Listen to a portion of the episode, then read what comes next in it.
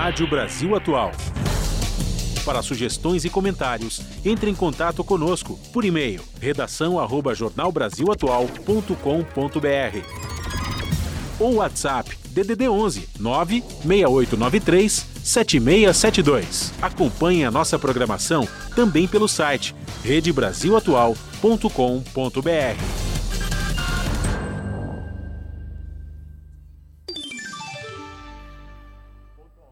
5 horas. Começa agora Jornal Brasil Atual, edição da tarde. Produção em parceria com Brasil de Fato. As notícias que os outros não dão. Movimentos populares, política, direitos humanos, economia, mundo do trabalho, cultura e prestação de serviço. Jornal Brasil Atual. Edição da tarde. Olá, hoje é, hoje é segunda-feira, 21 de novembro de 2022. O Jornal Brasil Atual, edição da tarde, começa agora comigo, Cosmo Silva, e com Juliana Almeida. E estas são as manchetes de hoje. Conferência sobre mudanças climáticas, a COP27, terminou no domingo no Egito, com um acordo sobre fundo para países com impactos climáticos. Presidente eleito Luiz Inácio Lula da Silva passa bem após procedimento para retirada de lesão na laringe e segue em repouso em São Paulo. A biópsia não mostrou haver malignidade após procedimento bem sucedido e Lula já teve alta. Seleções europeias não usarão bracedeira com a bandeira LGBTQIA+, após a ameaça de sanções da FIFA. Procuradoria-Geral da República impede a Polícia Federal de acessar dados com as investigações da CPI da Covid contra Bolsonaro. Casos de Covid voltam a subir no país. Vírus é predominante dentre as doenças respiratórias e há uma tendência de alta em 12 estados. Copa do Mundo deve movimentar 1 bilhão e 400 milhões de reais em vendas. 19 Marcha da Consciência Negra de São Paulo ocupa as ruas por democracia e fim do racismo. Trabalhadores da cultura se organizam e cresce movimento contra Mário Frias em São Paulo. São 5 horas e 2 minutos pelo horário de Brasília. Participe do Jornal Brasil Atual, edição da tarde, por meio dos nossos canais. Pelo Facebook, facebook.com barra Rádio Brasil Atual. Ou pelo Instagram, arroba Rádio Brasil Atual. E pelo Twitter, arroba RA Brasil Atual ou nosso WhatsApp, o número é 11 968 93 7672. Você está ouvindo? Jornal Brasil Atual, edição da tarde. Uma parceria com Brasil de Fato. Na Rádio Brasil Atual. Tempo e temperatura. Tarde ensolarada aqui na capital paulista. Faz 29 graus neste momento. Possibilidade de pancadas de chuva durante a tarde e tempo aberto à noite. Mínima de 18 graus durante a madrugada. Em Santo André, São Bernardo do Campo e São Caetano do Sul, a quinta-feira também é de sol, mas com possibilidade de pancadas de chuva durante a tarde. Faz 27 graus agora em Santo André e em São Bernardo do Campo e 28 graus em São Caetano do Sul. Em Mogi das Cruzes não é diferente, os termômetros marcam 27 graus. À noite o tempo fica aberto e faz 17 graus durante a madrugada.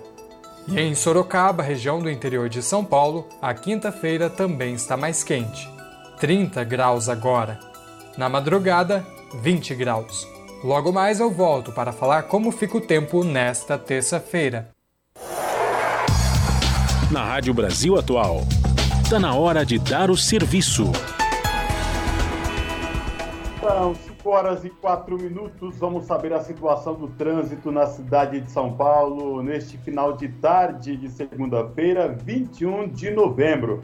A CT, que é a Companhia de Engenharia de Tráfego da capital, informa que neste momento são 19 quilômetros de lentidão em toda a cidade de São Paulo. As regiões que apresentam maiores índices de lentidão, norte com 11 quilômetros e, 4, e sul com 4 quilômetros de lentidão, respectivamente. Lembrando que, por conta do rodízio municipal, não podem circular no centro expandido veículos com placas finais 1 e 2 situação de tranquilidade para os passageiros que pretendem usar as linhas do metrô nesta tarde de segunda-feira. O metrô informa que todas as linhas operam em situação de tranquilidade daí para os passageiros. E esta mesma situação se repete nos trens da CPTM, que é a Companhia Paulista de Trens Metropolitanos, que atende aí a capital e grande São Paulo, incluindo o ABC Paulista. Todas as linhas Rubi, Turquesa, Coral,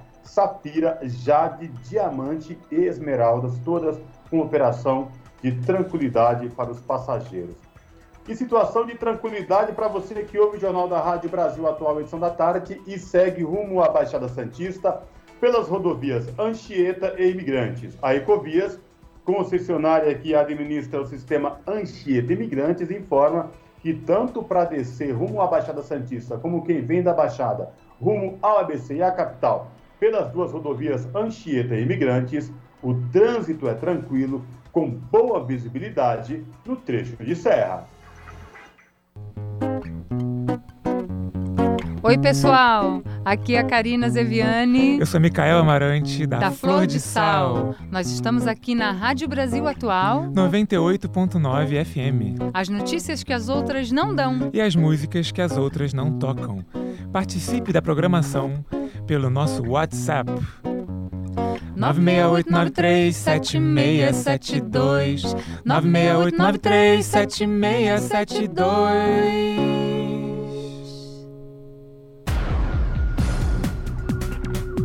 São 5 horas e 6 minutos. A Conferência das Nações Unidas sobre Mudanças Climáticas, a COP27, chegou ao fim neste domingo com um acordo sobre a criação de um fundo de perdas e danos para os países mais afetados por mudanças climáticas, segundo o comunicado oficial do evento realizado no Egito. Apesar da decisão inédita, líderes globais mostraram descontentamento ao questionar principalmente a falta de medidas efetivas para combater as emissões geradas pelo uso de combustíveis fósseis. Ainda de acordo com o comunicado, a COP27 resultou na entrega de um pacote de decisões pelos países que reafirmaram o seu comprometimento de limitar o aumento da temperatura global a 1,5 graus Celsius acima dos níveis pré-industriais. O pacote também fortaleceu ações para reduzir as emissões de gases de efeito estufa e se adaptar aos impactos da mudança climática, além de aumentar o apoio financeiro, tecnológico e de capacitação necessário aos países em desenvolvimento. O acordo inclui uma referência velada aos benefícios do gás natural como energia de baixa emissão, apesar de muitos países pedirem uma redução gradual do gás natural, que contribui para a mudança climática, ainda de acordo com a Associated Press. Ativistas climáticos estão preocupados com o fato de que pressionar por uma ação forte para acabar com os combustíveis fósseis será ainda mais difícil na re reunião do próximo ano, que será realizada em Dubai, localizada nos Emirados Árabes, ricos em petróleo. São 5 horas e 8 minutos. Relator da ONU falará ao Senado nesta terça-feira sobre o pacote de veneno. Marcos Orellana vai participar de audiência pública na Comissão de Agricultura e Reforma Agrária. Com reportagem de Cristiane Sampaio, a locução é de Douglas Matos, do Brasil de Fato. O relator especial da ONU sobre tóxicos e direitos humanos, Marcos Orelhana, vai falar ao Senado nesta terça-feira, dia 22, durante uma audiência pública sobre o PL do veneno. O emissário das Nações Unidas foi convocado pelos parlamentares da Comissão de Agricultura e Reforma Agrária, onde tramita hoje o projeto de lei 1459-2022, justamente o chamado PL do veneno. A proposta, que modifica o marco legal sobre pesticidas no país e facilita o registro desse tipo de produto, está sob a alçada do Senado desde junho, após aprovação na Câmara dos Deputados. O texto tem alta impopularidade, principalmente entre segmentos do campo, ambientalistas e outros especialistas que alertam para os riscos do consumo de agrotóxicos. A proposta figura entre os destaques da agenda defendida pela bancada ruralista e é de autoria do ex-senador e ex-ministro da Agricultura Blairo Maggi, filiado ao PP, um dos expoentes da elite agrária nacional. A audiência do dia 22 foi solicitada pelos senadores Paulo Rocha, do PT, Zenaide Maia, do PROS, Jean Paul Prates, também do PT, Elisiane Gama, do Cidadania, Dário Berger, do PSB e Assir Gurkax, do PDT. O evento deve contar também com a presença de representantes da Anvisa, do Ministério da Agricultura e do IBAMA. O agendamento da sessão tem como pano de fundo o ímpeto da Frente Parlamentar Agropecuária, que tenta fazer o PL avançar na casa, e também as manifestações já feitas pela ONU a respeito do tema. Em junho deste ano, por exemplo, uma nota de especialistas do organismo chegou a pedir ao Senado que rejeitasse o PL 1459. O grupo destacou na época que a eventual aprovação seria um retrocesso ambiental no país que já vinha acumulando uma série de problemas na área de meio ambiente, principalmente nos últimos quatro anos. Entre outros pontos, a ONU afirmou no documento que é falsa a ideia de que a adoção de agrotóxicos seja necessária para a alimentação do planeta dedicado ao tema das consequências causadas pela gestão ambientalmente correta e pelo descarte de substâncias e resíduos perigosos, Marcos Aureliana tem atuação focada na área de direitos humanos. A expectativa é de que, ao participar da audiência no Senado, ele aponte aspectos que permeiam a utilização de agrotóxicos, como é o caso do risco que oferecem para o lençol freático, por exemplo, para a produção de alimentos saudáveis e as comunidades que vivem no seu entorno. Da Rádio Brasil de Fato, com reportagem de Cristiane Sampaio em Brasília. Locução: Douglas Matos. 5 horas e 11 minutos. O presidente eleito Luiz Inácio Lula da Silva foi internado ontem no Hospital Sírio-Libanês em São Paulo para a retirada de uma lesão na laringe. O procedimento foi bem sucedido e Lula já teve alta nesta segunda, de acordo com o boletim médico divulgado às 8 horas da manhã de hoje. O petista foi atendido por equipes coordenadas pelos médicos Roberto Calil Filho, Rui Imaruma e Arthur Katz. Por volta das nove, Lula usou as redes sociais para divulgar o seu estado de saúde. Aspas.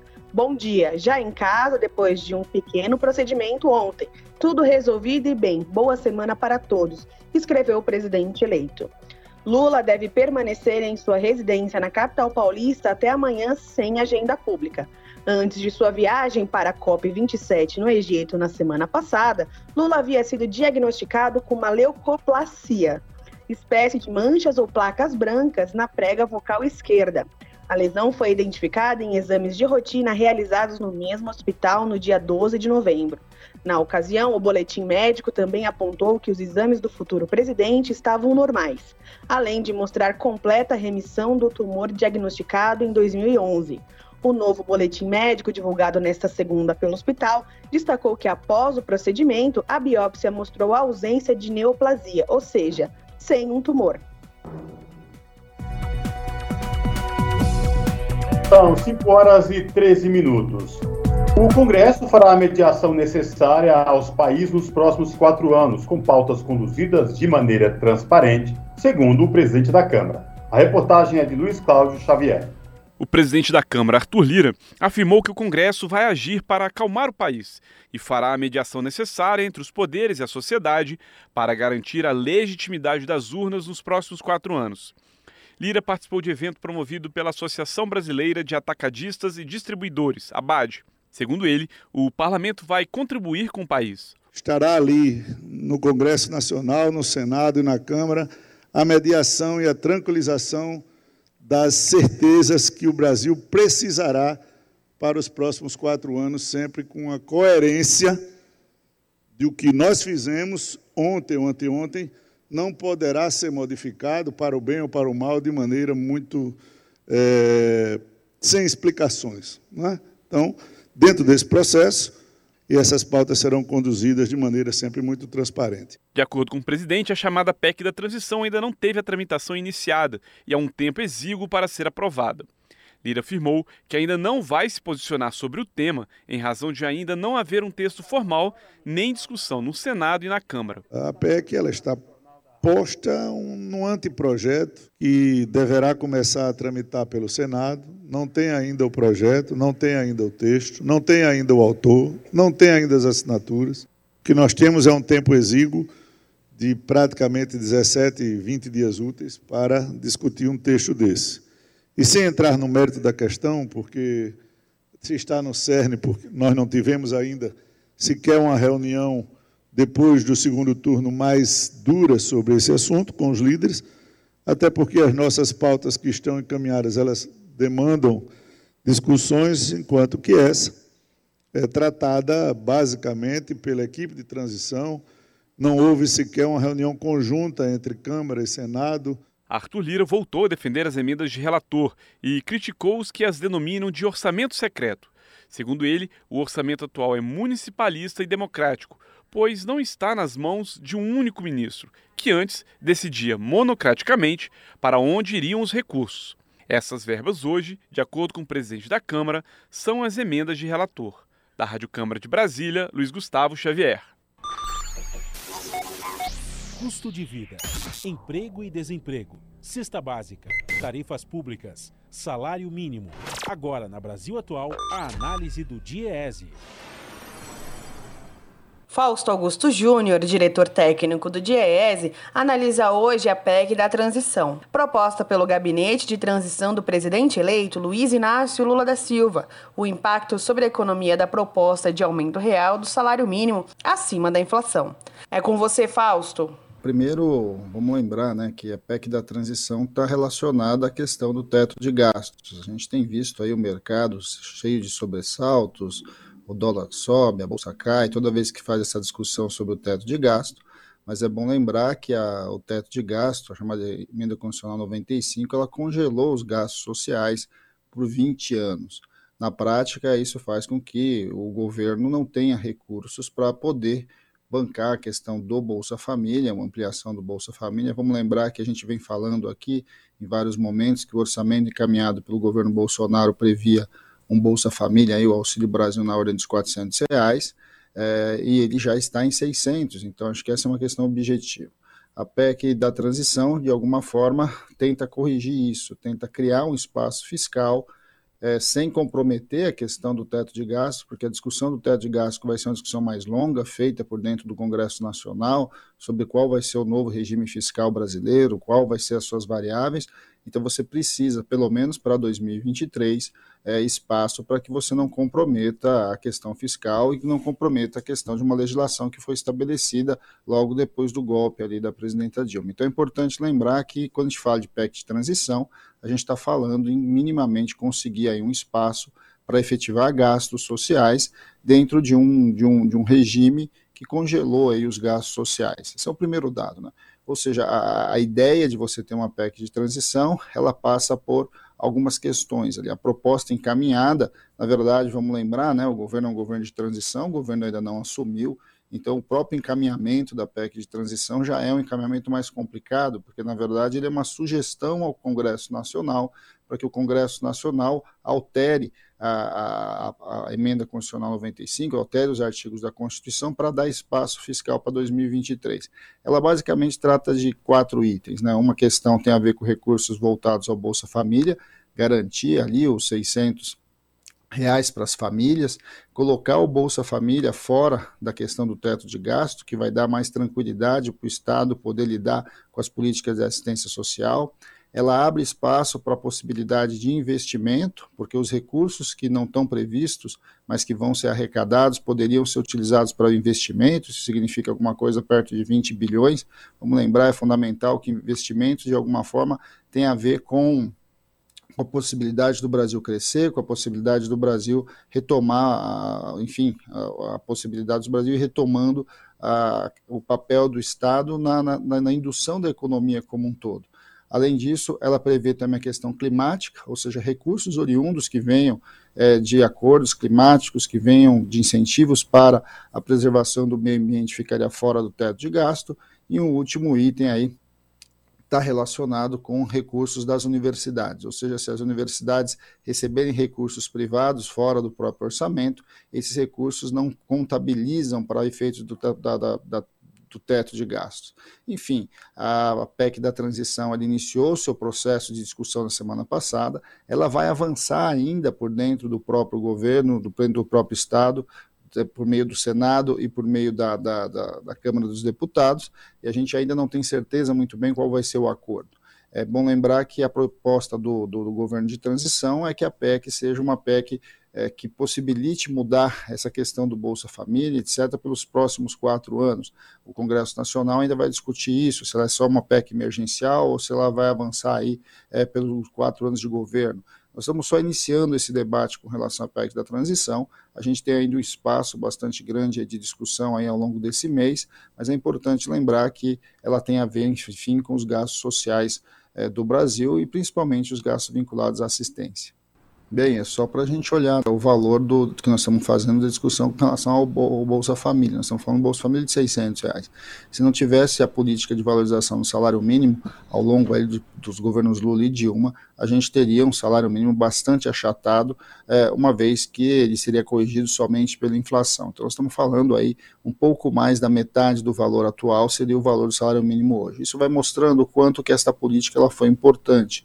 É, o salário mínimo precisa ter aumentos reais ele precisa aumentar ano a ano até buscar um patamar de equilíbrio melhor um patamar que garanta minimamente a vida é, das famílias, das pessoas. É, essa é a própria legislação, é o que diz a própria legislação que foi criada. O salário mínimo precisa ter receio e recursos suficientes para manter uma família aí de quatro pessoas, para manter o pagamento mínimo da sua cesta básica, da sua moradia, é, enfim, da alimentação em geral, do transporte, dos seus custos todos que um trabalhador necessita. Esse é um debate importante, aumentar a política do salário mínimo foi uma política efetiva porque vai aumentando devagar é, a renda do trabalho. E esse processo de aumento efetivo da renda do trabalho ano após ano, ele de um lado não compromete a estabilidade do, do, do, fiscal e a estabilidade do Estado, mas também possibilita que vá melhorando a vida do mais pobre e vai colocando a renda do salário com uma participação maior no PIB. Então, a política de valorização do salário mínimo, junto com Bolsa Família, foram dois grandes programas de distribuição de renda, que é muito importante que agora, no atual, no novo governo, comece, que, que retorne e volte a ser políticas indutoras do nosso crescimento, não só do ponto de vista do crescimento econômico, mas também da distribuição de renda e da melhoria das condições de vida da população brasileira. Fausto Augusto Júnior, diretor técnico do Diese, para o jornal Brasil Atual. Esse é o Jornal Brasil Atual, edição da tarde. Uma parceria com Brasil de Fato. São 5 horas e 22 minutos. A Procuradoria-Geral da República trava três meses com acesso da Polícia Federal aos dados produzidos pela Comissão Parlamentar de Inquérito da Covid nos autos de uma investigação que tem o presidente Jair Bolsonaro como um dos alvos. De acordo com a informação do jornal Folha de São Paulo, a APF já pediu compartilhamento do material por duas vezes. A primeira solicitação foi feita em 19 de agosto, sem retorno do órgão o pedido foi reiterado em 4 de outubro. A Procuradoria alegou ao veículo, no entanto, que por se tratar de diligência no curso de uma investigação, não seria possível fornecer informações a respeito. As denúncias de crimes e irregularidades cometidas por Bolsonaro no âmbito da pandemia estão sob responsabilidade da Vice-Procuradora-Geral da República, Lindora Araújo. Ainda não há decisão do relator, o ministro Luiz Roberto Barroso, quanto ao pedido de arquivamento apresentado pela PGR. Se o foro privilegiado, sem foro privilegiado, Bolsonaro poderá responder pelas denúncias na Justiça Comum. São 5 horas e 23 minutos. E quem são as pessoas acusadas de organizar e financiar os atos golpistas no Brasil? Empresários do agronegócio, setor privilegiado por Bolsonaro em seu governo, lideram a lista. Com reportagem de Igor Carvalho, a locução é de Douglas Matos, do Brasil de Fato. Com base em relatórios enviados por polícias de diversas esferas e pelo Ministério Público, o ministro do Supremo Tribunal Federal, Alexandre de Moraes, determinou o bloqueio de contas bancárias de 43 pessoas físicas e jurídicas acusadas de financiarem os atos antidemocráticos que pedem a intervenção militar no Brasil após o fracasso de Jair Bolsonaro nas urnas. De acordo com as investigações, os acusados foram responsáveis pela organização das paralisações de avenidas, rodovias e estradas em diversas regiões do país. O levantamento contrasta com a versão bolsonarista de que os atos antidemocráticos teriam um caráter espontâneo, sem qualquer estímulo financeiro ou político. O Brasil, de fato, destacou alguns dos nomes que aparecem nos relatórios apresentados ao ministro Alexandre de Moraes. No Acre, Jorge José de Moura e Henrique Luiz Cardoso Neto são dois empresários ligados ao agronegócio. A dupla é produtora de grãos e gado. Moura é conhecido como rei da soja no estado e foi preso em flagrante no dia 10 de novembro de 2021 em Chapuri por porte ilegal de arma. Já no Ceará, as manifestações golpistas terminaram com 55 multas que somam quase um milhão de reais aplicadas aos líderes das barreiras em estradas e rodovias.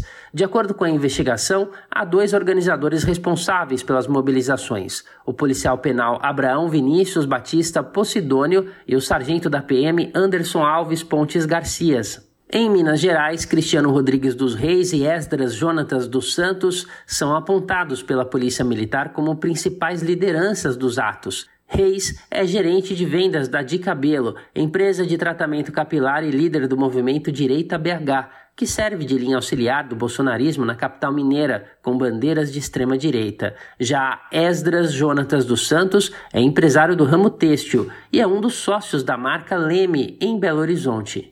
E a Justiça do Trabalho de Goiás aponta o agropecuarista Victor César Priori como responsável por financiar protestos antidemocráticos no estado. O empresário foi flagrado coagindo funcionários a participarem das manifestações e a cooperarem com o bloqueio de rodovias. Priori é um dos sócios do Grupo Paraíso, uma empresa que reúne diversos empreendimentos do agronegócio.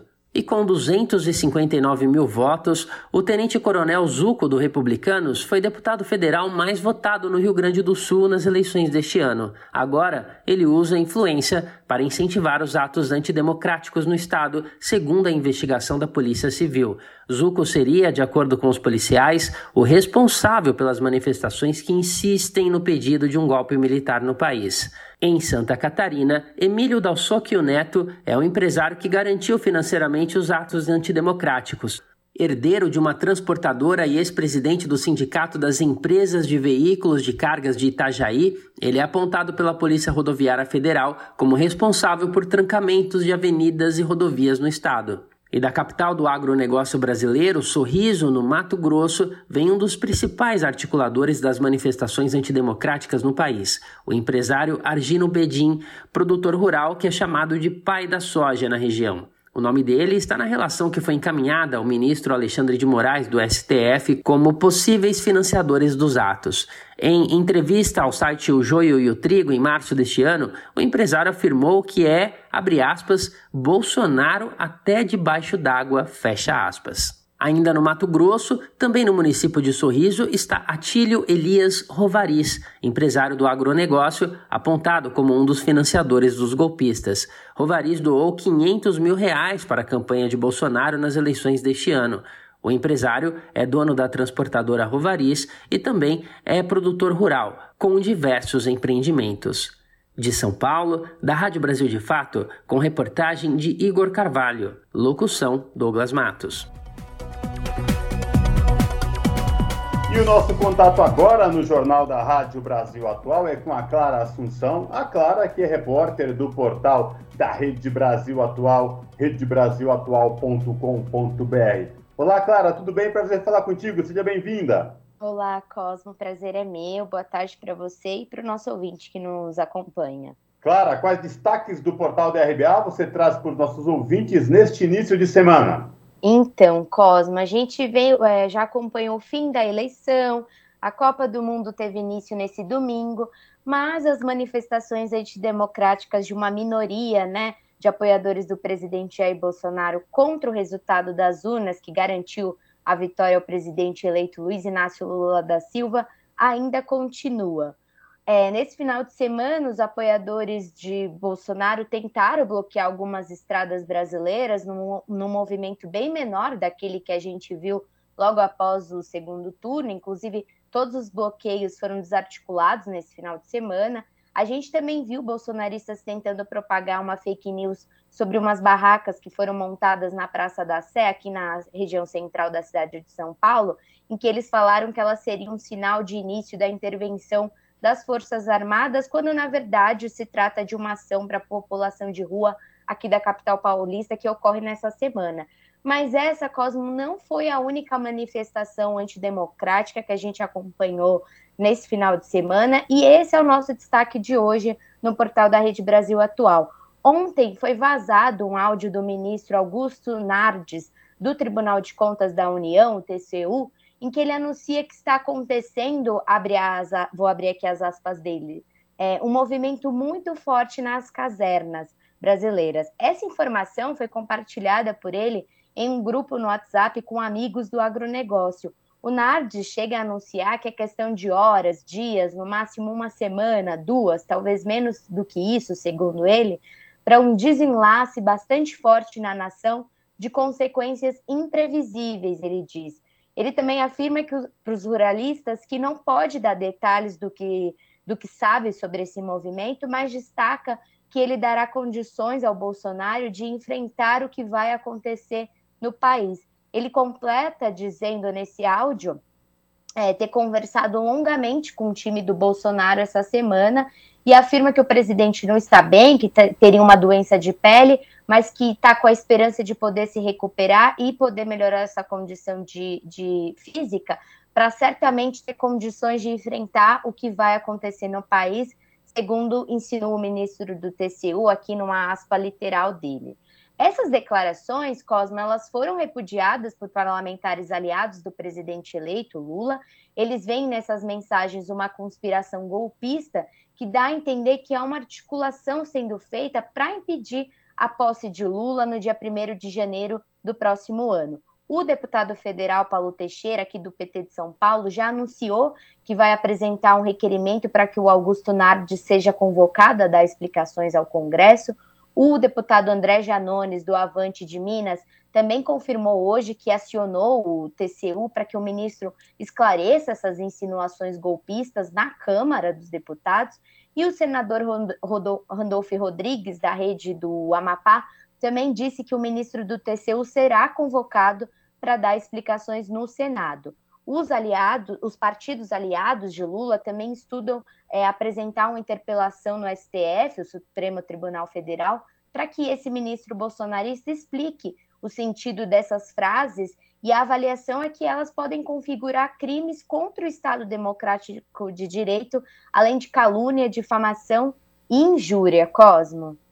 É, isso inclusive já começa a ter burburinhos de que, por conta disso, que os ministros do TCU veem crime contra a segurança nacional, já pedindo e aconselhando retratação desse ministro com essas declarações absurdas, né? É isso mesmo, Cosmo. É, nos bastidores, os ministros do TCU se disseram constrangidos por essa declaração. E aí também tem um fato curioso nessa história que acho que vale a gente destacar aqui. O Augusto Nardes é ministro desde 2005, ele teve uma longa carreira política, antes de ser indicado, é, e quando ele foi indicado, ele era deputado federal pelo PP, o Partido Progressistas, a mesma sigla do atual presidente da Câmara, o Arthur Lira, que é outro aliado de Bolsonaro. Mas uma, a principal curiosidade nessa história toda é que em 2016, o, em 2015, desculpa, o Nardes foi o ministro do TCU responsável pela análise de contas da ex-presidenta Dilma Rousseff. É, vale a gente lembrar que é, você, na verdade, os nossos ouvintes devem lembrar daquele argumento das pedaladas fiscais que foram usadas para justificar o golpe em 2016. E esse argumento ele foi justamente apontado pelo Nardes, que diz que a presidenta Dilma tinha responsabilidade direta por essas contas. Só que nessa mesma época, né, na tramitação do impeachment, os peritos do Senado avaliaram que as manobras fiscais do então governo Dilma, é, na verdade, não indicaram que houve interferência da presidenta, só que ela acabou, porém, sofrendo golpe com a sua justificativa da pedalada fiscal. É, no início desse ano, Cosma, a gente reportou que o Tribunal Regional Federal da Segunda Região reconheceu que não houve lesão aos cofres públicos no governo Dilma e, com isso, até extinguiu por unanimidade uma ação popular que pedia que a ex-presidenta reembolsasse a União pelas supostas pedaladas fiscais que, na verdade, não ocorreram. Né? Essa decisão, inclusive, corroborou com um artigo escrito em fevereiro desse ano pelo ministro do STF, Luiz Roberto Barroso, também garantindo que o impeachment da Dilma ele não foi motivado por uma pedalada fiscal, mas por pressão política. E aí, essa atuação do Augusto Nardes, que foi responsável pelas, pelas insinuações golpistas que vieram a público ontem, também foi lembrada pelo deputado federal Paulo Pimenta, do PT do Rio Grande do Sul, que chamou o Nardes, né? Vou abrir também aqui a aspa deles, de raposa experiente perigosa. E como você lembrou, Cosmo, é, outros ministros do Tribunal de Contas da União disseram estar, tá, estar constrangidos com a declaração do colega, pediram essa retratação, porque na avaliação deles, essas insinuações que ele faz atenta contra a nova lei de segurança nacional, e esse áudio vem ganhando mesmo uma repercussão muito negativa. O Nardes, por sua vez, ainda ontem, ele foi nesse mesmo grupo com amigos do, do agronegócio para dizer que essas declarações de forma alguma incitava qualquer conduta tentatória contra as instituições e o Estado democrático de direito. E ele até anunciou que deve se encontrar, que vai tentar marcar um encontro com, com o vice-presidente eleito, Geraldo Alckmin, e o coordenador do gabinete de transição, o ex-ministro Aloysio Mercadante, para conversar sobre a governança. Então, desde que esse áudio repercutiu negativamente, ele vem negando essas, essas, essas declarações, mas para os parlamentares está muito claro um teor golpista né, nessa, nessa troca de mensagens. Cosmo. É bem isso mesmo, viu, Clara? Bom, eu reforço aí o convite para os nossos ouvintes aqui no Jornal da Rádio Brasil Atual, edição da tarde, acessarem o portal da Rede Brasil Atual, redebrasilatual.com.br e conferir na íntegra esta reportagem. Clara, obrigado por falar com os nossos ouvintes aqui no Jornal da Rádio Brasil Atual, edição da tarde. Se cuide e até a próxima, viu? Abraço. Abraço, Cosme. Eu que agradeço o espaço. Falamos aqui com a Clara Assunção, no Jornal Brasil Atual. São 5 horas e 36 minutos. E os trabalhadores da cultura se organizam e cresce o movimento contra Mário Frias em São Paulo. Ex-ministro pode assumir a pasta da cultura em governo de Tarcísio de Freitas após gestão desastrosa em Brasília. Com reportagem de Igor Carvalho, a locução é de Sara Fernandes, do Brasil de Fato.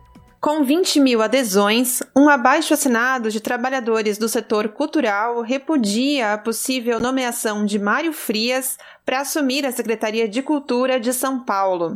O ex-ator de Malhação e ex-secretário do governo de Jair Bolsonaro seria um dos nomes cogitados pelo governador eleito Tarcísio de Freitas do Republicanos. No texto, os trabalhadores afirmam que a nomeação seria uma desgraça para a cultura paulista, já que Frias não é respeitado na área. Eles também dizem que Frias trará para o Estado a política de destruição do setor cultural implementada por Jair Bolsonaro. A indicação de Frias também não foi bem recebida entre os artistas. O nome dele é visto com reprovação pelo historiador, produtor e gestor cultural Danilo César, que é um dos coordenadores da Frente Ampla em Defesa da Cultura de São Paulo. Nos últimos dias, com a implantação do grupo de transição no governo de São Paulo, cresceu a possibilidade de que Frias assuma a pasta.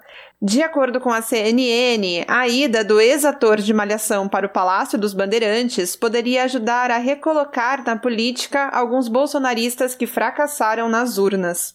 De São Paulo, da Rádio Brasil de Fato, com reportagem de Igor Carvalho. Locução: Sara Fernandes. Jornal Brasil Atual, edição da tarde, são 5 horas e 38 minutos. Na manhã de ontem, as ruas de São Paulo receberam a 19 edição da Marcha da Consciência Negra. Este ano, o ato teve como mote a democracia e pelo fim do racismo.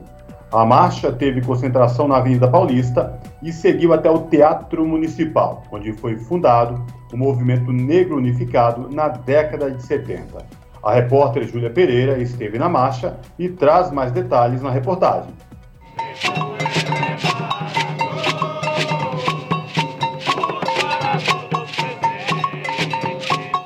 A 19ª Marcha da Consciência Negra de São Paulo ocupou as ruas da cidade neste domingo, 20 de novembro. Às 10 horas da manhã, os participantes já iniciavam a concentração no Vão Livre do MASP, um museu de arte de São Paulo, na Avenida Paulista. A leitura do manifesto da marcha deu início à caminhada. Mestre Modo Catendê! Presente! Marielle Franco! Presente!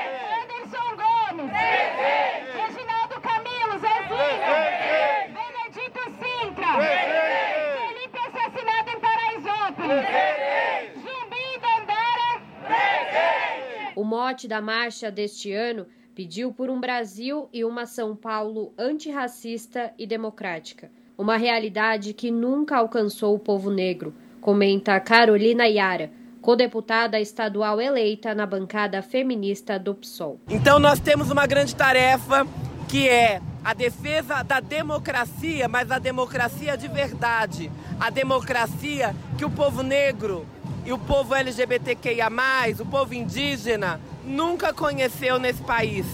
Nós temos que não só reconstruir um Brasil destruído pelo fascismo, mas também construir um Brasil jamais visto para as populações que sempre foram marginalizadas e escravizadas nesse país. Este ano, a marcha também comemorou a queda de Jair Bolsonaro e a vitória de Lula para a presidência da República. Segundo Douglas Belchior, da Uniafro Brasil e da Coalizão Negra por Direitos, o movimento tem esperanças de que os direitos e as políticas públicas voltadas para a população negra serão retomadas pelo novo governo. Nas eleições, o voto negro foi fundamental para a vitória de Lula e nós temos esperança, acreditamos nesse governo que vai se iniciar dia 1 para que possa reconstruir políticas de direitos humanos, políticas de direitos da população negra e que a gente possa dar passos e avançar em relação às experiências que nós já tivemos. É preciso dar fim ao genocídio negro, à matança de jovens e pessoas negras no Brasil e promover políticas de educação, políticas econômicas que integrem a população negra efetivamente à democracia que nós nunca vivemos. O Dia da Consciência Negra marca o 20 de novembro em memória de Zumbi dos Palmares, o último líder do maior quilombo do período colonial que lutou pela libertação do povo negro contra o sistema escravista. Naquele dia, em 1695, Zumbi foi morto em uma emboscada elaborada pelas tropas coloniais brasileiras. Após sua morte, foi decapitado e teve a sua cabeça exibida em praça pública em Recife para desmentir a crença popular que julgava Zumbi como imortal. Homenagem a Zumbi, o 20 de novembro é uma data para lembrar e comemorar a resistência e luta do povo negro, comenta a presidenta da União Nacional dos Estudantes, Bruna Brelas. Hoje é um dia muito importante para o povo brasileiro. Dia 20 é dia de comemorar a luta e a resistência do povo negro nesse país.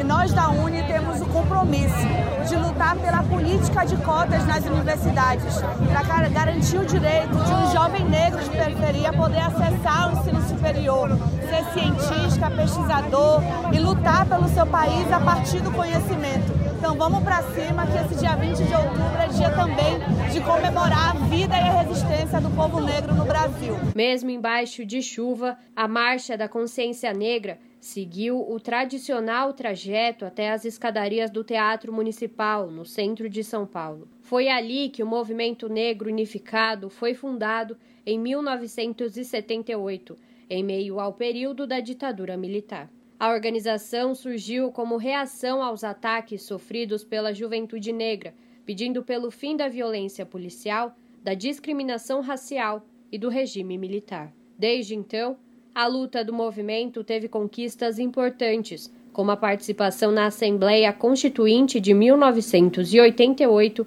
e a definição do 20 de novembro como Dia da Consciência Negra.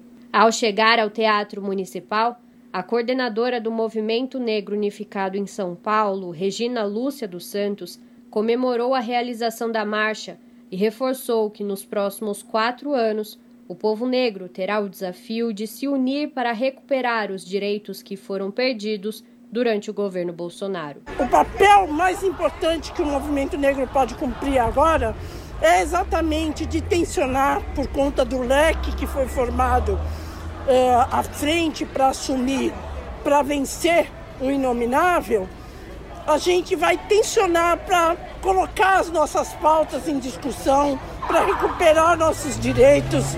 E, na verdade, é tudo pela vida do povo negro. Por que contra a história, não se esqueça, meu povo, se não mais, faremos de novo. Júlia Pereira, Rádio Brasil Atual e TVT. São 5 horas e 44 minutos. E o Congresso se mobiliza no combate à violência contra a mulher. Apesar de a legislação ter avançado, o aumento dos feminicídios preocupa. As informações com o repórter Cláudio Ferreira. Desde 2003, o Brasil aderiu à campanha mundial de combate à violência contra a mulher. Mas enquanto em cerca de 160 países a mobilização envolve 16 dias de ativismo, os brasileiros decidiram incluir o 20 de novembro, Dia da Consciência Negra, e estender as atividades, totalizando 21 dias. Este ano, a campanha vai até 9 de dezembro. Diversos setores do Congresso Nacional apoiam a mobilização desde 2013. A procuradora da Mulher da Câmara dos Deputados, deputada Tereza Nelma, do PSD de Alagoas, aponta avanços no combate à violência contra a mulher, como a Lei Maria da Penha e a legislação que criminaliza a violência política contra a mulher. Contraditoriamente, o número de feminicídios continua aumentando.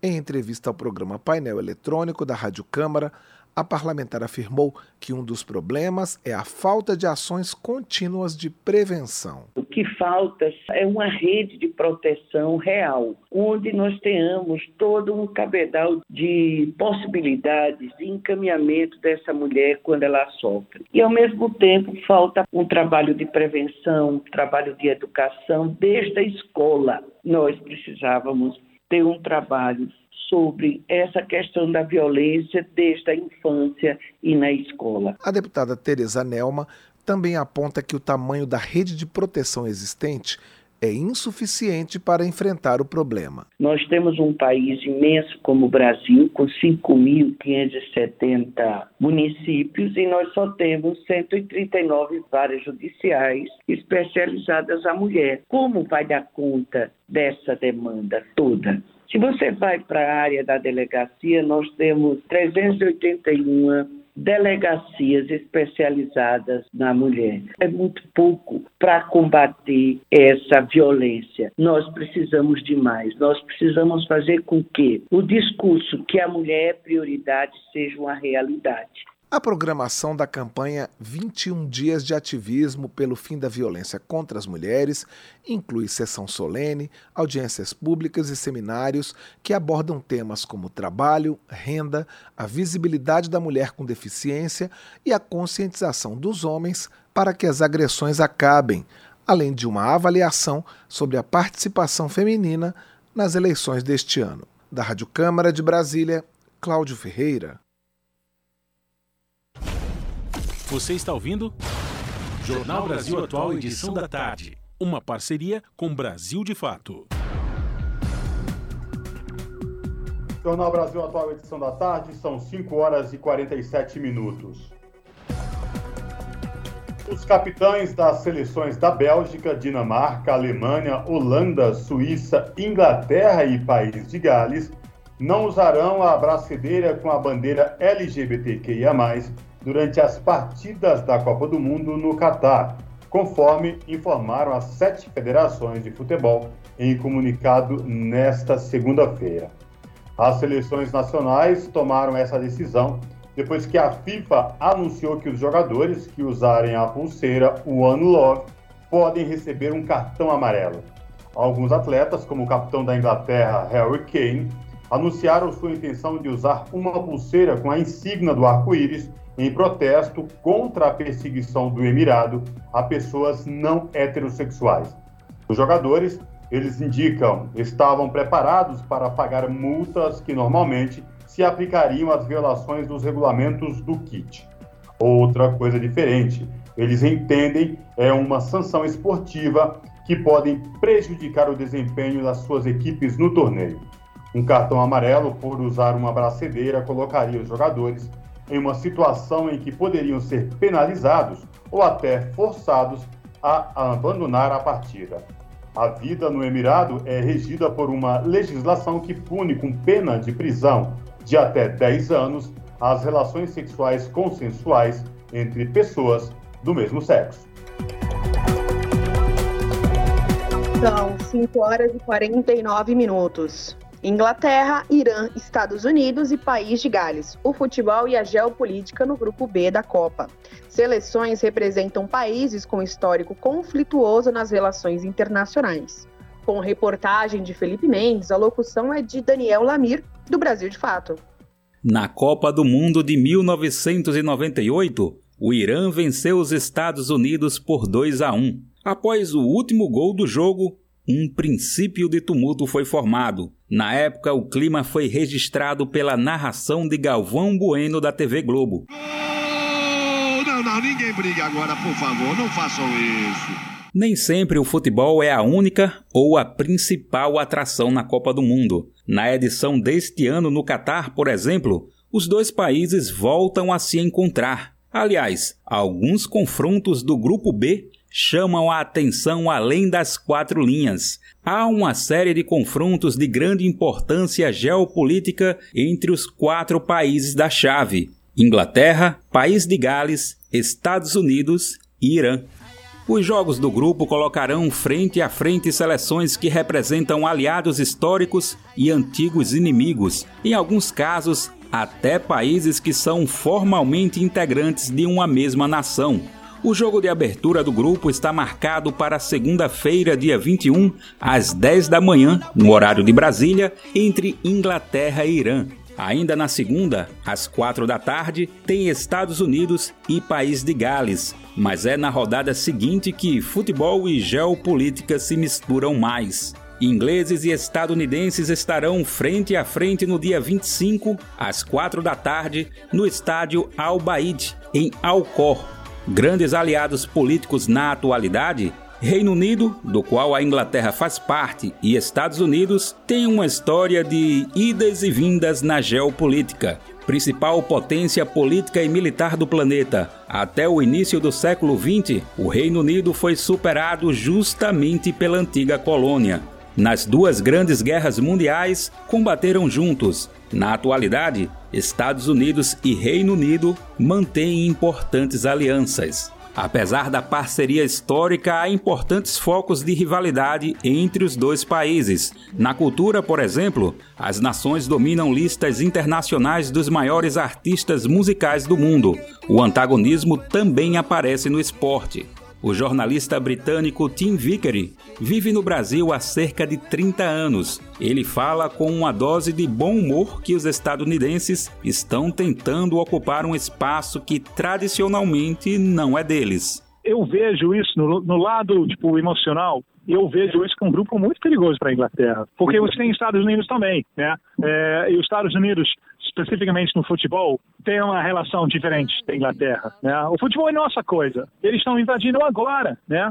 Qualquer um que fala sobre o futebol num sotaque norte-americano é piada. Bem, não é piada mais. então, é, tem perigos. Se a relação entre Inglaterra e Estados Unidos é quase umbilical, o time inglês terá pela frente um jogo contra a seleção de um país que faz parte da mesma nação. O jogo País de Gales e Inglaterra, no dia 29, às 4 da tarde, vai colocar frente a frente duas equipes britânicas. Parte integrante do Reino Unido desde o início do século XVIII, o País de Gales tem hoje pouco mais de 3 milhões de habitantes. Muitas vezes ofuscado, o país celebrou a classificação para o Mundial pela segunda vez na história com um vídeo que mostra momentos históricos, entre eles protestos contra a coroa britânica. A legenda do vídeo, em língua galesa, afirma: Ainda estamos aqui. Apesar de tudo e de todos, mesmo que esteja escuro ao nosso redor, estamos prontos para o amanhecer.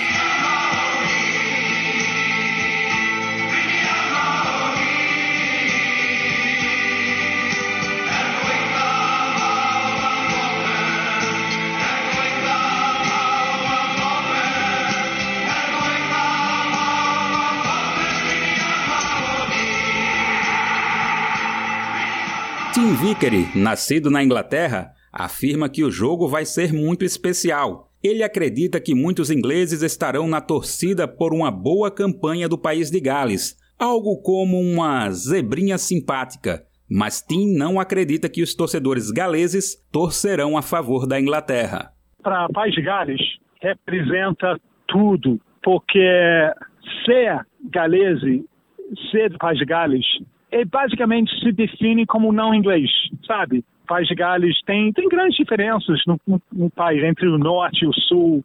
Tem um parte que historicamente fala a língua deles, tem um parte que historicamente nunca falava. Sempre falava inglês. E só agora está sendo estimulado a aprender a, a, a língua lo, local. O grupo B ainda traz a revanche entre iranianos e estadunidenses. O jogo está marcado para o dia 29 às 4 da tarde em Doha. A partida desta vez carrega uma tensão baixa, cenário bem diferente ao de 1998 na França. Na época, os países viviam os requisitos de uma briga diplomática iniciada no fim da década de 70, quando aconteceu a Revolução Islâmica. Em 1979, a embaixada dos Estados Unidos no Irã chegou a ser invadida por militantes que mantiveram mais de 50 estadunidenses como reféns por mais de um ano. Antes da bola rolar, os atletas iranianos presentearam os adversários com flores. Os times posaram juntos para fotos. Nas arquibancadas, torcedores dos dois países confraternizaram. Apesar da vitória do Irã por 2 a 1, as duas equipes acabaram eliminadas daquele Mundial ainda na primeira fase. Vale lembrar ainda que por pouco o Grupo B da Copa 2022 não teve a seleção de um dos países com mais espaço no noticiário internacional neste ano. A Ucrânia foi adversária do país de Gales no confronto decisivo da repescagem europeia para o Mundial. A vitória dos galeses por 1 a 0 em junho pôs fim ao sonho dos ucranianos e de seus apoiadores de disputar a Copa em meio à guerra com a Rússia. Da Rádio Brasil de Fato, com reportagem de Felipe Mendes, do Rio de Janeiro. Locução: Daniel Lamir. São 5 horas e 56 minutos. Empresas devem liberar os trabalhadores para assistir aos Jogos do Brasil na Copa. Mesmo que o futebol faça parte da cultura brasileira, os dias em que o Brasil joga não serão feriados. Com reportagem de Mariana Lemos, a locução é de Douglas Matos, do Brasil de Fato. Neste domingo, dia 20, começa a Copa do Mundo de Futebol do Catar, mas o Brasil só estreia mesmo na próxima quinta-feira, dia 24, às 4 da tarde, contra a Sérvia. Além desse jogo, já está prevista a entrada em campo da seleção brasileira nos dias 28 de novembro e 2 de dezembro, todos em dias de semana. E aí vem a pergunta: dia de jogo do Brasil é feriado? E como eu posso negociar no trabalho para poder assistir aos jogos da Copa? Primeiro, é importante deixar claro que, mesmo que o futebol faça parte da cultura brasileira, os dias em que o Brasil joga não são feriados. Além disso, não há dispositivos legais que garantam ao trabalhador o direito de faltar nos dias de jogos. Ou seja, toda e qualquer dispensa, folga ou compensação de horas no trabalho para que possa assistir aos jogos devem ser acordadas com os empregadores, já que as empresas possuem autonomia para definir como vão organizar o trabalho nesses dias. Outra medida que as empresas podem tomar é a dispensa dos trabalhadores durante os horários dos jogos, retomando a jornada ao final das partidas. O trabalho remoto, quando possível, também pode ser determinado para esses dias. Outras empresas ainda podem escolher transmitir os jogos no local de trabalho presencial, para que todos os trabalhadores que queiram possam assistir. E no caso dos servidores públicos, no último dia 11 de novembro, o Ministério da Economia publicou uma portaria no Diário Oficial da União que estabelece orientações facultativas para os órgãos e entidades que integram a administração pública federal direta. Isso no que diz respeito aos dias de jogos do Brasil na Copa do Mundo do Catar. De acordo com essa portaria, o horário de trabalho dos servidores públicos nos dias dos jogos poderão se encerrar duas horas antes do início das partidas. Entretanto, como a medida é facultativa, fica a cargo de cada órgão definir as regras e os horários de funcionamento. De São Paulo, da Rádio Brasil de Fato, com reportagem de Mariana Lemos. Locução: Douglas Matos. A pluralidade de ideias e a informação confiável nunca foram tão necessárias. Você que gosta do conteúdo jornalístico produzido pela Rádio Brasil Atual e pela TVT tem uma missão muito importante: dar o seu apoio para que nossa voz continue cada vez mais forte. Jornalismo independente, com responsabilidade com a notícia e com a democracia, só é possível com a participação e o apoio popular. Acesse o site catarse.me/tvt faça a sua assinatura e nos ajude com sua contribuição. Rádio Brasil Atual e TVT. Compromisso com a notícia. Compromisso com você. Rádio Brasil Atual. Para sugestões e comentários, entre em contato conosco por e-mail redação@jornalbrasilatual.com.br ou WhatsApp DDD 11 96893 7672. Acompanhe a nossa programação também pelo site redebrasilatual.com.br.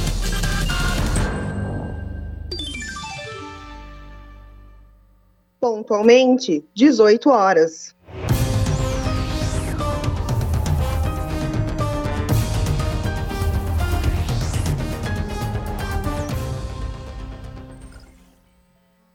E chegou o momento de saber os destaques do seu jornal direto da redação. Lembrando que o seu jornal começa às 19 horas, transmitido no 44.1 digital na Grande São Paulo e no youtube.com/redetvt.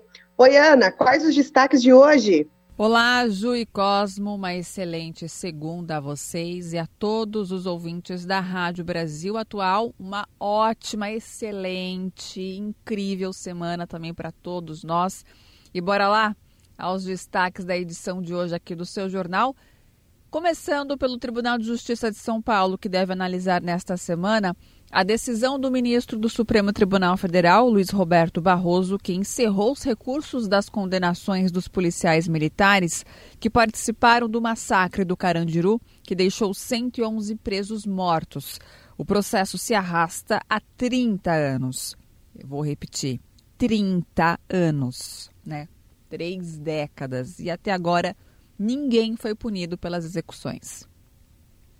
Vamos falar também que para ajudar quem mais precisa, mantendo o pagamento do Bolsa Família no valor de 600 reais e um adicional de 150 reais por criança de até 6 anos, como prometido durante campanha, o governo do futuro presidente Lula se esforça para aprovar a chamada PEC da transição. Só com esta proposta precisa de apoio, na verdade, só que essa proposta, né, precisa de apoio dos parlamentares. Os benefícios serão garantidos com esses valores no orçamento do ano que vem. Então é importante as pessoas entenderem né, como que é, será essa proposta, o que, que é e a importância dessa PEC da transição, principalmente para as pessoas que precisam, né, necessitam aí do valor do pagamento de 600 reais e o adicional também que é bem-vindo.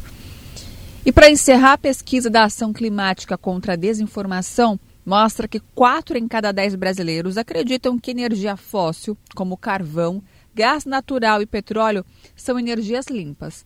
Para pesquisadores ouvidos pelo seu jornal, esse resultado é fruto de uma onda de desinformação bancada pela indústria de combustíveis fósseis e se agrava com o desmonte da política de educação ambiental pelo governo Bolsonaro. Bom, esses foram os destaques da edição de hoje aqui do seu jornal. Mas vocês já sabem, né, que para vocês conferirem essas e outras reportagens completas, é só se conectar pontualmente às sete da noite comigo no seu jornal pelo youtube.com barra Rede TVT Tudo Junto, ou então, para quem tem TV digital, o HF 44.1 e também quem tem Claro TV na região do Grande ABC, canal 512. Um beijo muito grande para vocês, Ju e Cosmo, bom programa também para todo mundo que está nos assistindo e até daqui a pouco. Jornal Brasil Atual, edição da tarde. Uma parceria com Brasil de Fato.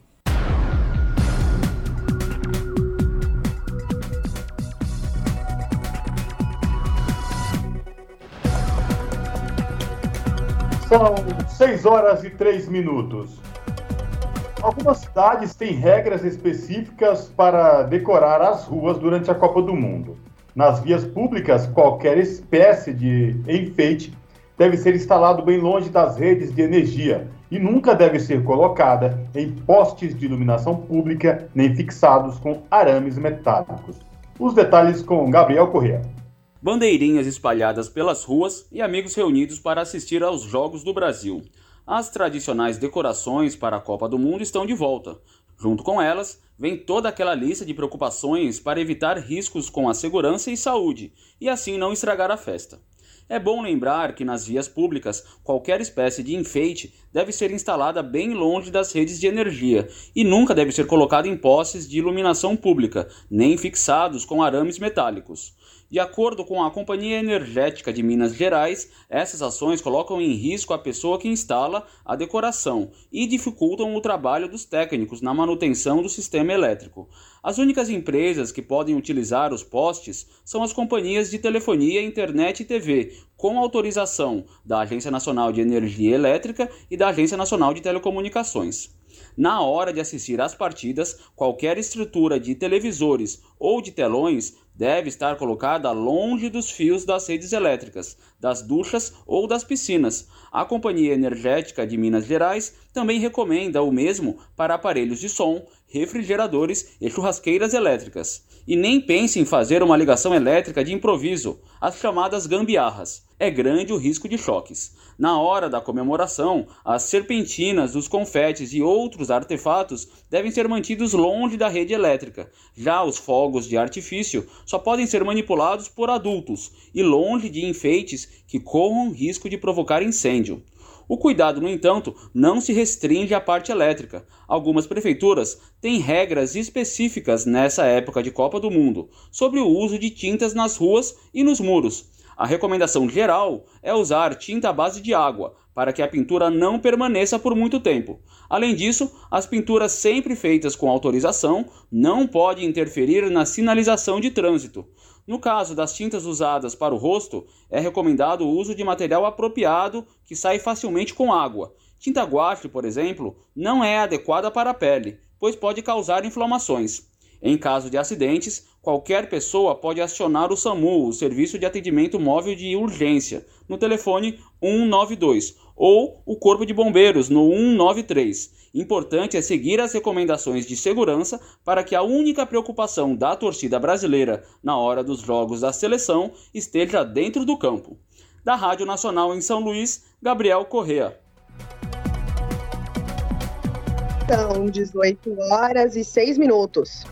E no segundo dia da Copa do Mundo, realizada no Catar, os grupos A e B abriram o dia, de, o dia de jogos de hoje. Pela manhã, as seleções da Inglaterra e Irã se enfrentaram e a Inglaterra levou a melhor com um placar de 6 a 2. No período da tarde, a seleção do Países Baixos faturou a vitória com dois gols contra a seleção de Senegal. E terminado há pouco o jogo de Estados Unidos contra o país de Gales, as seleções empataram com um placar de 1 a 1.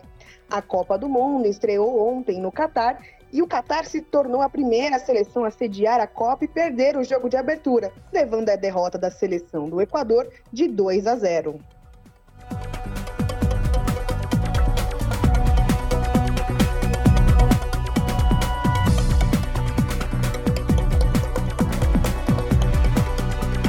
São 6 horas e 7 minutos.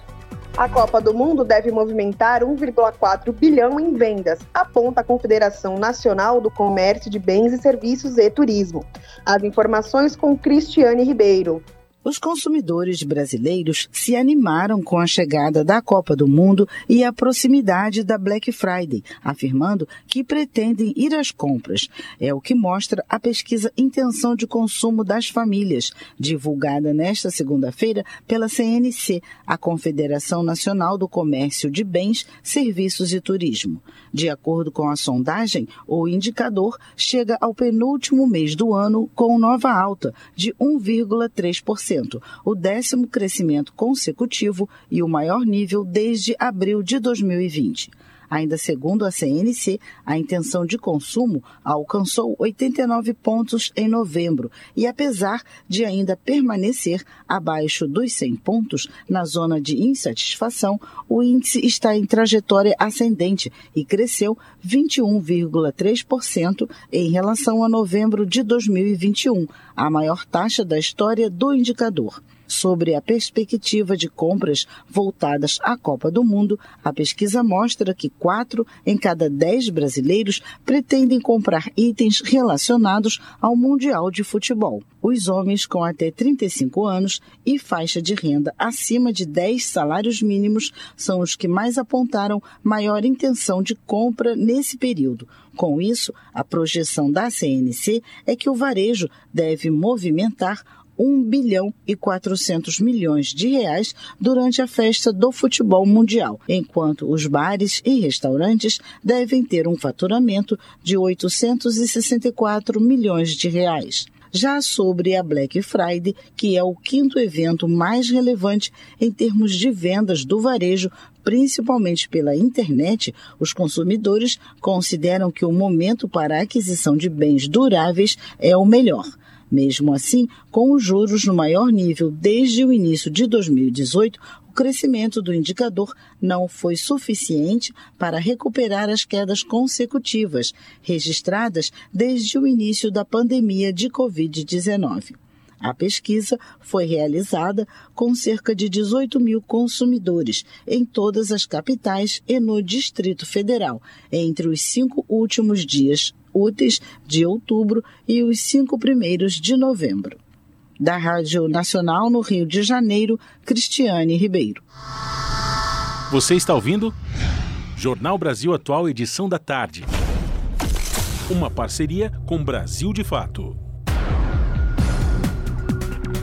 São 6 horas e 10 minutos. Casos de Covid voltam a subir no país. O vírus é predominante dentre as doenças respiratórias e há uma tendência de alta em 12 estados. A reportagem é de Camilo Mota.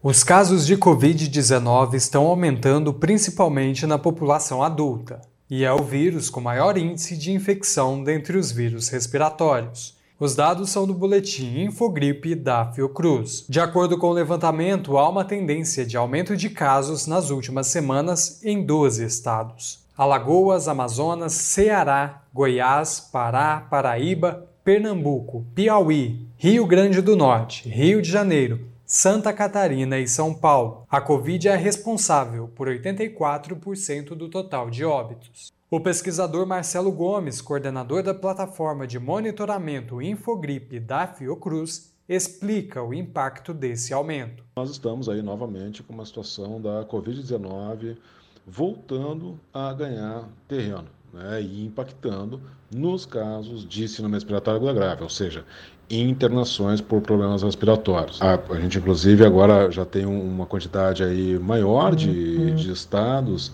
apresentando essa, essa tendência né, de aumento, não apenas é, é, é o, o, volume né, de, de positivos para a Covid está aumentando, como o próprio volume de internações por problemas respiratórios em função desse aumento da Covid. Nas últimas 12 horas foram registrados 32.900 casos de Covid e 71 mortes, um aumento de 211% comparado a 15 dias atrás. Os dados são do dia 17 de novembro. No momento, há três vírus circulando: o da influenza, o sincicial e o da Covid-19. Todos eles causam sintomas gripais. O mais preocupante são as novas variantes da Omicron mutação do vírus da Covid que está se espalhando. O pesquisador relembra que é importante estar com a vacinação em dia. Que a gente volte a ter aqueles cuidados é, básicos, né, como estar em dia com a vacina da Covid, isso é simplesmente fundamental, né? Então confira aí, de acordo com a sua faixa etária, de acordo com a sua condição de saúde, é, quantas doses é, já foram recomendadas né, para o seu perfil Confira se está em dia, se não estiver, entre em contato com a Secretaria Municipal de Saúde, entre em contato com os postos de saúde mais próximos, se informe para ver onde essa vacina está disponível, né, para que a gente possa enfrentar esse novo ciclo com o maior nível de proteção possível. Também estão faltando doses para crianças de 6 meses a 5 anos por causa do atraso na compra por parte do Ministério da Saúde. As vacinas para essa faixa etária já foram aprovadas pela Comissão de Assessoramento de Imunização do Ministério, mas não foram compradas. De janeiro a outubro, 1.450 crianças morreram. 60% delas sadias. Gomes também diz que apenas a vacina não é suficiente. Ela é muito importante para diminuir o risco de, de agravamento, tá? mas a transmissão em si, o papel dela, infelizmente, é um pouco menor. Né? E para isso é fundamental, então, que a gente volte a utilizar boas máscaras, transporte público, locais fechados, né, é, situações com muita gente, né, com, com, com muita gente no, no, espaço relativamente pequeno. Mas é importante que a gente volte a utilizar a máscara, tá? É, quando a gente combina diferentes ações de proteção, o impacto é sempre melhor. Camilo Mota, Rádio Brasil Atual e TVT. São 6 horas e 14 minutos. E nova variante do coronavírus no Brasil eleva o número de casos da doença. Doses de reforço atuais são cruciais para proteger a população. As informações com Beatriz Albuquerque. Mais uma variante da Covid-19 está circulando no Brasil e fez aumentar consideravelmente o número de casos nas últimas semanas. A rede genômica Fiocruz se pronunciou e divulgou o surgimento da Omicron no Amazonas, que seria responsável pelo recente crescimento da doença no estado. É a B9. Além dela, a BQ1 foi notificada e outras devem vir a ser identificadas em um curto espaço de tempo. Duas características do coronavírus reforçam as possibilidades de que o Brasil esteja, de fato, entrando em um novo ciclo de infecções. A alta capacidade de mutação do vírus, o que resulta nas novas variantes e subvariantes, e a diminuição da resposta imune do corpo no decorrer dos meses. Por isso, as doses de reforço são tão importantes e têm se mostrado altamente eficazes para conter casos graves e mortes, segundo o presidente da Sociedade Brasileira de Imunizações, Juarez Cunha. Quanto mais a pessoa estiver em dia com aquilo que é preconizado, em termos de número de doses, é mais é provável que a pessoa esteja protegida para as formas mais graves e para a morte. Né? Cunha destacou também que as doses de reforço têm a mesma composição das vacinas iniciais, mas que são eficazes sim contra as novas variantes. Ele explica que a vacinação é importante não só para proteger as pessoas, mas também para evitar a circulação do vírus, o que acaba diminuindo as chances do surgimento de novas variantes. Quanto mais a gente tiver de pessoas vacinadas e isso leve uma menor circulação do vírus, uma menor carga da doença, menor a chance até de aparecerem novas variantes. Então, a, a proteção do indivíduo a, e a proteção da coletividade passa né, a, por essa situação de eh, vacinarmos o máximo possível de pessoas. A Pfizer lançou uma nova vacina que está sob análise no Brasil, mas que já é usada nos Estados Unidos. A composição é diferente das primeiras, sendo específica para as variantes, considerada então um imunizante de segunda geração. A Anvisa está avaliando essa vacina para autorizar ou não o uso no país. Da Rádio Nacional em Brasília, Beatriz Albuquerque. São 6 horas e 17 minutos. Hemorrio lança campanha para incentivar doações de sangue. A campanha antecipa as celebrações do Dia Nacional do Doador de Sangue, comemorado em 25 de novembro. Os detalhes com Cristiane Ribeiro. O Hemorrio, o Instituto Estadual de Hematologia do Rio de Janeiro, lançou nesta segunda-feira a campanha Copa da Solidariedade para estimular a doação de sangue e reforçar os estoques. A ação conta com o apoio da CBF, a Confederação Brasileira de Futebol, que divulga a campanha em suas redes sociais e vai presentear os doadores mais antigos com camisas oficiais da seleção.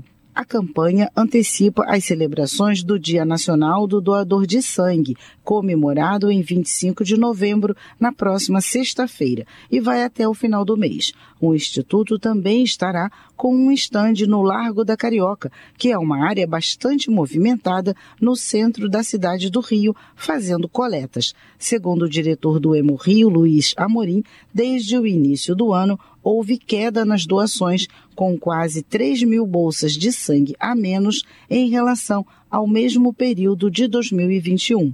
Amorim afirma que essa redução causa impactos no atendimento médico de emergências, maternidades e unidades de saúde do Estado. O diretor do Emo Rio disse ainda que, além da CBF, a campanha tem outras parcerias, como o metrô, que distribuirá 500 bilhetes unitários para os doadores, e também o aplicativo 99, que dará 30 reais de desconto para cada viagem iniciada ou encerrada na sede do Instituto, que fica na rua Frei Caneca, no centro da cidade. Os doadores são pessoas tão especiais que a gente não pode comemorar só um dia, a gente comemora a semana inteira. E a gente organizou no Morri uma série de, de homenagens para os doadores. Então será uma semana que na verdade se prolongará por mais, mais outra semana, serão duas semanas de festividade, de alegria, de homenagem, de agradecimento. Na verdade, acho que essa palavra que resume, a gente quer agradecer muito, muito, muito aqueles que doam sangue regularmente e que salvam muitas vidas regularmente, sem saber sequer de quem são essas vidas que estão sendo salvas. E a gente só pode agradecer esses doadores. Mesmo no horário dos Jogos do Brasil na Copa, o Hemorrio vai manter o seu atendimento das 7 horas da manhã às 18 horas. Para doar sangue é preciso ter entre 16 e 69 anos, pesar no mínimo 50 quilos, estar bem de saúde e portar um documento de identidade oficial com foto. Quem foi infectado pela Covid-19 pode doar após 10 dias do desaparecimento dos sintomas. No caso de quem já recebeu a vacina, a doação deve ser feita após 7 dias ou 48 horas se o imunizante for o Coronavac. Da Rádio Nacional no Rio de Janeiro, Cristiane Ribeiro. São 6 horas e 20 minutos.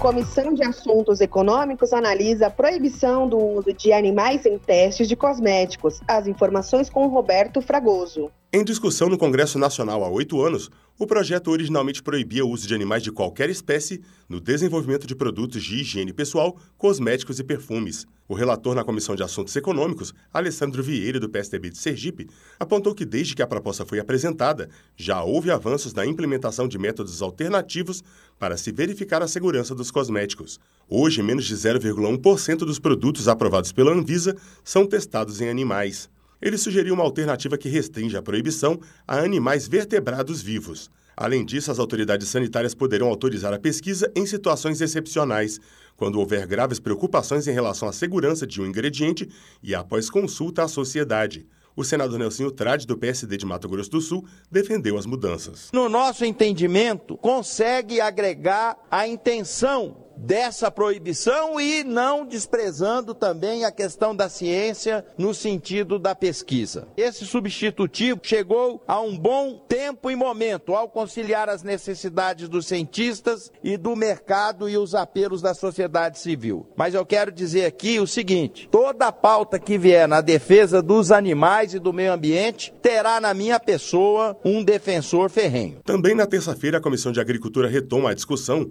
com uma audiência pública do projeto que acelera a aprovação de agrotóxicos, fixando um prazo para a análise e concedendo registro temporário no caso de descumprimento.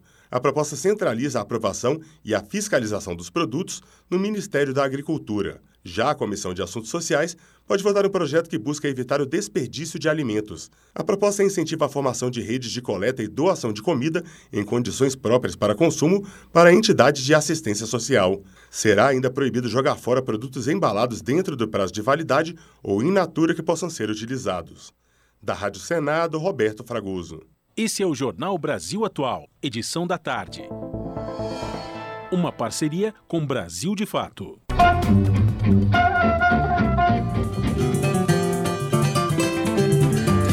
Mosaico Cultural, uma produção Rádio Agência Brasil de Fato.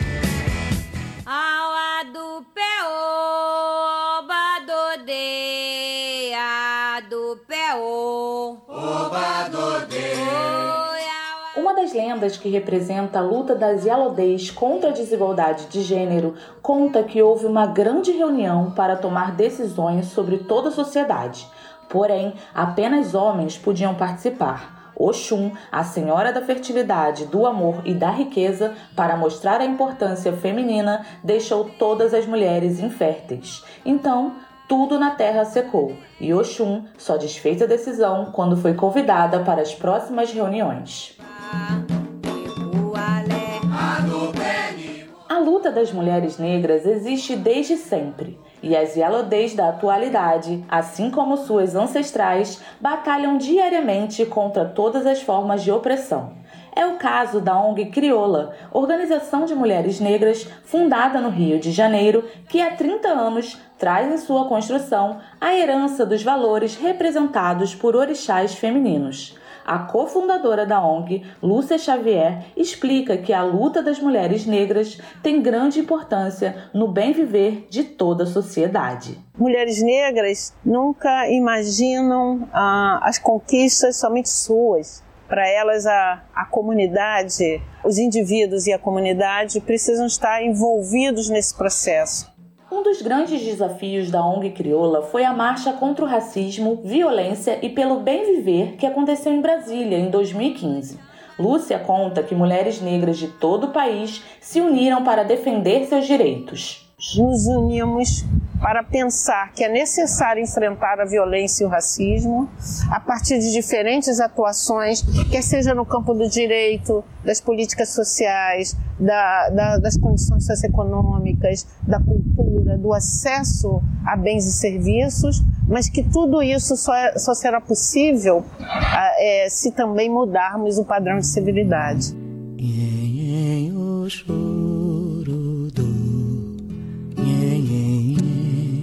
As mulheres negras estão na base da pirâmide na sociedade. De acordo com o Inquérito Nacional sobre Insegurança Alimentar no contexto da pandemia, 65% dos lares de pessoas pretas ou pardas estão em situação de insegurança alimentar. Na ausência do Estado, a ONG aplica na prática a ideia uma puxa a outra.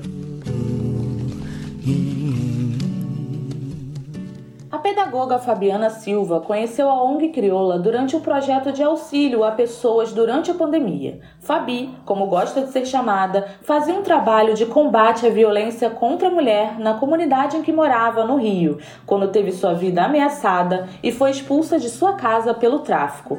Ela explica que a ONG Crioula deu todo o suporte para que ela conseguisse ficar em segurança e superar para além do apoio psicossocial, o, o, apoio de seis meses, assim, sabe, de, de, de, de, ajuda de aluguel. No caso, a frontline fazendo o mapa de segurança, sabe, checando informações, vendo, foi muito importante. Débora Silva coordena uma ONG em uma comunidade de Belfor Roxo, na Baixada Fluminense. Ela conta que o sentimento sobre esses 30 anos da ONG Crioula é de gratidão a crioula é uma referência para mim quando fala sobre, sobre mulher negra. E eu pego essa referência e tento multiplicar aqui no meu município e na vida de tantas outras mulheres. Então, vida longa para a crioula, todo sucesso, toda longevidade que eu tenho certeza, né? O nosso o espaço de crioula vem de longe, tem ancestralidade de tudo isso que, que é feito e eu tenho certeza que, que ainda vai impactar muitas mulheres. Do Rio de Janeiro para a Rádio Brasil de Fato, Jéssica Rodrigues.